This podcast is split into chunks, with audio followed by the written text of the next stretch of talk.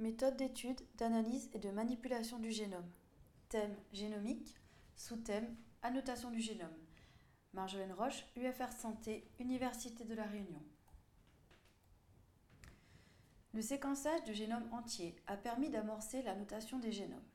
Actuellement, la très grande majorité des génomes est séquencée par la technique dite du shotgun, le séquençage aléatoire. Le shotgun consiste à fragmenter aléatoirement totalité des molécules d'ADN qui constituent le génome en petits fragments qui seront séquencés individuellement. Ensuite, l'assemblage des fragments se fait par alignement de séquences. Cet alignement est possible car les fragments se chevauchent du, fait de la fragmentation aléatoire. En effet, une même molécule d'ADN est fragmentée plusieurs fois, mais à des endroits différents. Les petits fragments générés seront donc chevauchants, permettant alors de les organiser entre eux pour avoir la séquence complète de la molécule d'ADN. Une fois le génome assemblé, il faut rechercher des informations pertinentes comme gènes codant pour des protéines, gènes codant pour des ARN, séquences répétées, etc. C'est la notation qui peut être de deux types. Automatique, cette recherche essaie de trouver des zones spécifiques de gènes, les nucléotides correspondant aux codons de début et de fin de traduction par exemple. La recherche automatique est complexe pour les eucaryotes car il y a les introns et les exons à distinguer. Cette méthode va donner des gènes prédits avec leur position sur les contigues génomiques. Vient ensuite l'annotation manuelle. Elle consiste à parcourir chaque gène prédit afin de le valider ou non.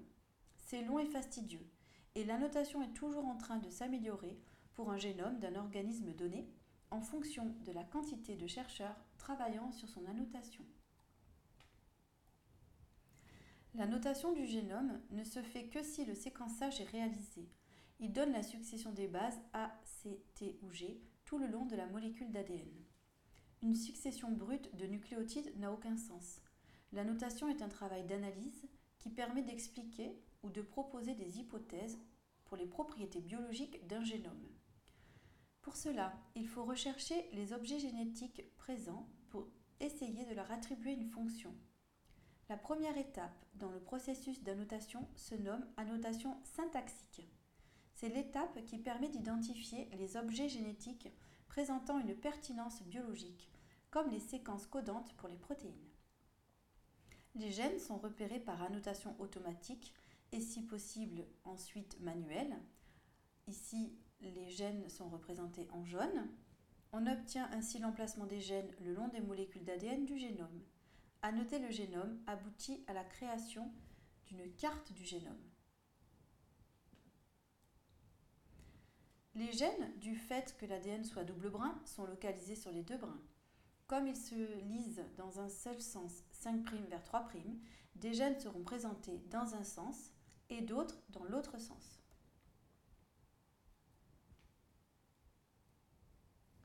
Le génome comporte un très grand nombre de gènes. Annoter un génome consiste à réaliser donc une carte du génome sur laquelle est référencé tous les gènes le long des molécules d'ADN. Voici un extrait de la carte génomique de l'organisme Mycoplasma pneumoniae. Au niveau du zoom, à droite, on remarque bien les gènes qui sont orientés dans les deux sens.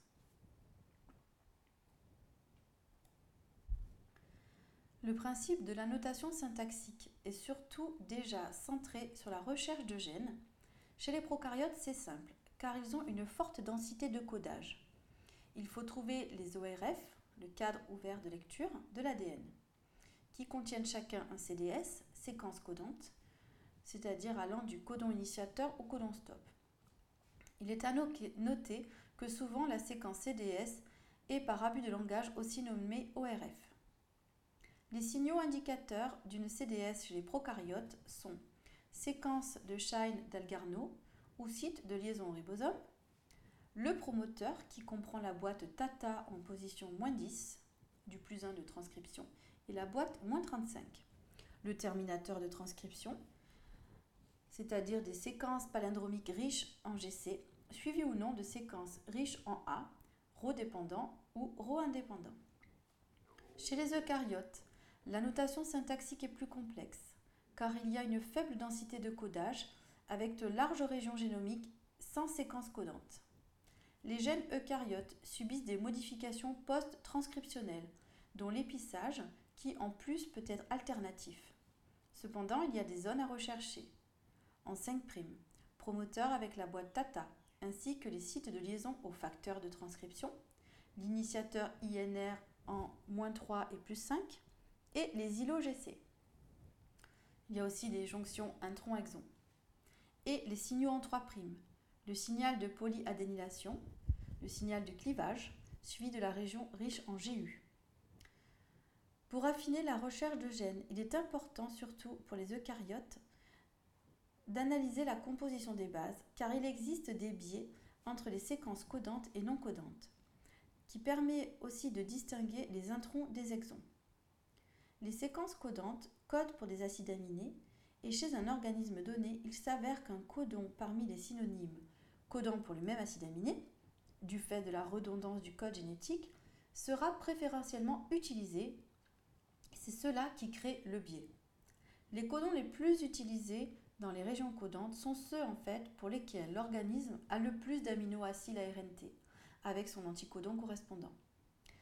Et ces codons ne sont pas retrouvés avec cette même fréquence dans les zones non codantes. Donc, ce biais d'usage des codons permet de trouver les séquences codantes. Si l'on reprend la notation d'un génome, débute tout d'abord par la localisation des gènes codant pour des protéines. C'est la notation syntaxique. Puis vient ensuite la deuxième étape, la notation fonctionnelle. Cette étape sert à déterminer de quel type de protéine il s'agit, de connaître sa fonction, son rôle. La notation fonctionnelle est fondée sur la recherche de similarité avec des séquences nucléotidiques, des séquences d'acides aminés ou éventuellement des structures déjà décrites dans les bases de données. Les séquences peuvent être comparées avec les outils BLAST et FASTA. Et troisième étape, la notation relationnelle. Elle permet de déterminer les interactions potentielles entre éléments biologiques, c'est-à-dire comment les protéines, des portions d'ADN ou d'ARN interagissent entre eux. En fait, il s'agit d'établir toute relation entre macromolécules cellulaires et établir des familles de gènes, des réseaux de régulation, des réseaux métaboliques. L'ensemble des informations récoltées lors de ces trois étapes, d'annotation syntaxique, puis fonctionnelle et relationnelle, sont stockées dans les bases de données d'accès libre par le biais d'Internet. En voici un exemple. La carte génomique d'Homo sapiens est disponible sur le site NCBI PubMed. Le résultat de l'interrogation donne la présentation de l'organisme. Suivi de la carte condensée du génome avec tous les chromosomes humains. Il s'agit du génome haploïde avec les 23 chromosomes, avec pour chacun leur taille, leur pourcentage de paires de base GC, le nombre de protéines, d'ARN ribosomaux et de transferts dont l'information génétique est présente, le nombre de gènes et de pseudogènes. Les pseudogènes sont des gènes non fonctionnels inactifs du fait de mutations qui l'ont rendu impropre à coder pour un élément, mais qui a gardé la structure d'un gène. Si nous sélectionnons le chromosome Y, un graphique apparaît et montre la localisation de tous les gènes, donc 496 en tout, sous la forme de petits carrés verts avec leur locus. On peut zoomer sur une partie pour voir le détail d'une zone du chromosome et l'on peut obtenir l'information disponible pour chaque gène. Prenons par exemple le gène PCDH11Y. Ce gène porte l'information permettant d'avoir la protéine protocadérine 11, portée donc sur le chromosome Y. Chaque gène dispose d'une fiche. Cette fiche du gène d'intérêt nous informe dans le résumé de l'état des connaissances de la protéine codée par ce gène qui appartient ici à la famille des protocadérines. On nous dit qu'elle est transmembranaire, joue un rôle dans la reconnaissance cellule-cellule lors du développement du système nerveux central. Pour arriver à la réalisation de cette fiche, il faut un travail d'annotation assez conséquent qui va de pair avec la recherche expérimentale.